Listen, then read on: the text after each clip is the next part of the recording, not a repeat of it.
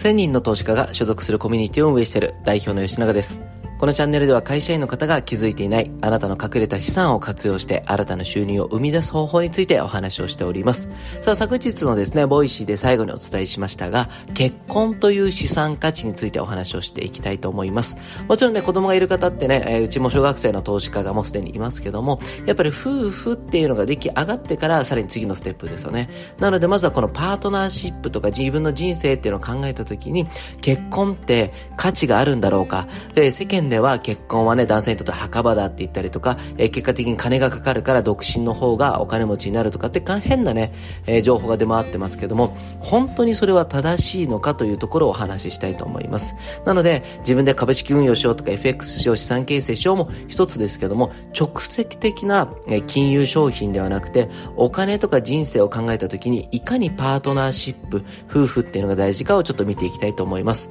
結構ね、ハッシュタグ見ると、今回おいなにあの声が教えてくれたっていうね、えー、これをベースに喋れるページどんなのかなと気になりますけども、まあ、今回ですね、人生においてすごい重要な、それこそ6月30日最後なんで、上半期一番の投資になるかなと思いますんで、えー、結婚の価値です。まずですね、男性目線から一ついきましょう。男性は結婚しないと金持ちになることは絶対にありえないです。絶対に。それ何かっていうと、もちろん経営者で、えー、すごいズバ抜けてる人だったら、もしかしてればですけど、それっても、うん、結婚しないと金持ちにはならないですね。で、僕がよく言うのが、まあ、結婚のお金の話だけじゃなくて、えー、僕がよく言うのが、成功はね、一人でもできる。まあ、いわゆる金持ちは一人でもなれるけども、幸福になるには分かち合いって僕はいつも買いに言ってるんですね。例えばご飯を一人で食べていても、あ、美味しいと思うけども、これ誰かと一緒に美味しいねって言わないと幸せじゃないですよね。もう、もちろん一人でも幸せな人いるけども、やっぱり倍増しますよね。他にも例えば映画を見た後に見終わった後に語り合うパートナーがいる。まあ仲間でもいいんですけどね。やっぱりそれって幸せですよね。なので、分かち合いをするから幸せになるよ。じゃあ幸せになるためには何がいるの？って言った時にパートナーですよね。なので、お金があるから幸せではないよっていうことを定義まずしています。その上でなんで男性は結婚しないと金持ちにならないのか。うん、まずですね、金を作る理由がないんですよ。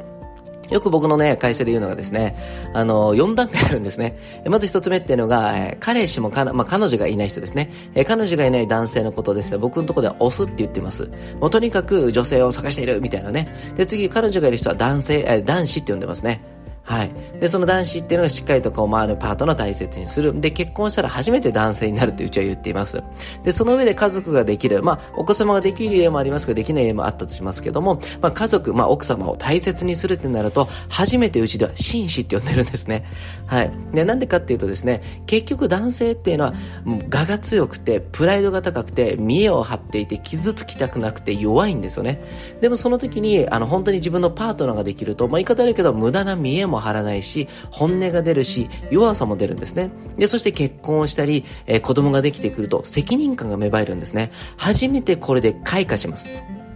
なのでよくあるのが男性をね、こう探している女性の方々ですね。いや、いいと思う男性ってみんな結婚してるんですよ、と。違いますと。結婚したからいい男性になったんですよ。一番は僕は匂いと服だと思ってます。男性ってね、自分の匂い気づかないんです。汗臭い、油臭い、わからないけど、まあ女性がやっぱりちょっともうちょっとこう結婚してるとこういうシャンプーとか服、えー、ワイシャツ含めてパリッとして綺麗なね、ものとかね、香りだったりっていう、その男性とは違う女性の優れた感性っていうのがプラスされるから初めて仕上がると僕思ってるんですね。で、結婚するとそれこそ責任感と集中力出て、無駄な金の使い方をしなくなるんですね。なので、やっぱりこう金持ちになる人っていうのは、いろんな意味でエネルギーも出てくることによって出世をするんですね。なので、いけてるなっていうか、いけてるようになるなっていう人はやっぱり結婚するし、できてるんですね。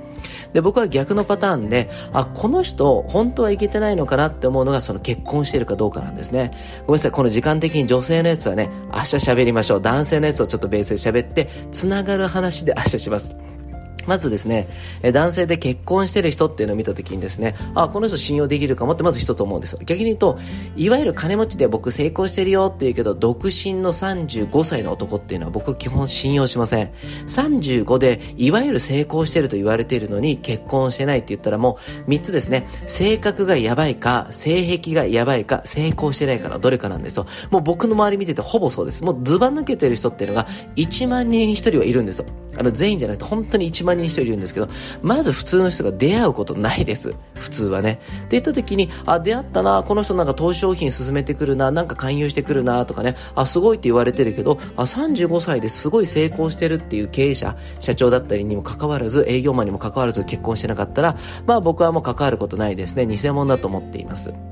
はい、それぐらい、まあ、本当に結婚してるかどうかっていうのは大きな差がつきます。それは男性のね、方々もぜひ見てもらったらわかるんですけど、本当に差が出てます。で、女性の方はおそらく気づいてますよね。いいと思う男は結婚している。逆に言うと、うわー結婚したくないな、独身だなっていうような人たちの方が余ってる。違うんですね。僕はいつも女性の方がね、ねも相談受けた時に言うのが、いい男はいないと。あなたがするんだと。だから僕は女性のことをブリーダーって呼んでいますね。そして僕の妻は僕を育ててくれて、おかげでね、ほんと23の時から付き合って、もう4ヶ月後プロポーズして結婚して、あれからもう10周年経ったんですね、この前。10周年を迎えた時に、本当に妻が僕を育ててくれたから僕は今があるって言った時に、もう僕は妻のことをいつもトップブリーダーだと思っていますね、完全なる。なので、ぜひ女性の方々は、いい男を見つけるよりも、いい、えー、まあ、種というか、本当にこう育つ原子、えー、可能性がある卵っていうような見方をしてね、えー、相手を探すと結構うまくいくんですよ。っていうところですね、明日続きをお話ししたいと思うんで、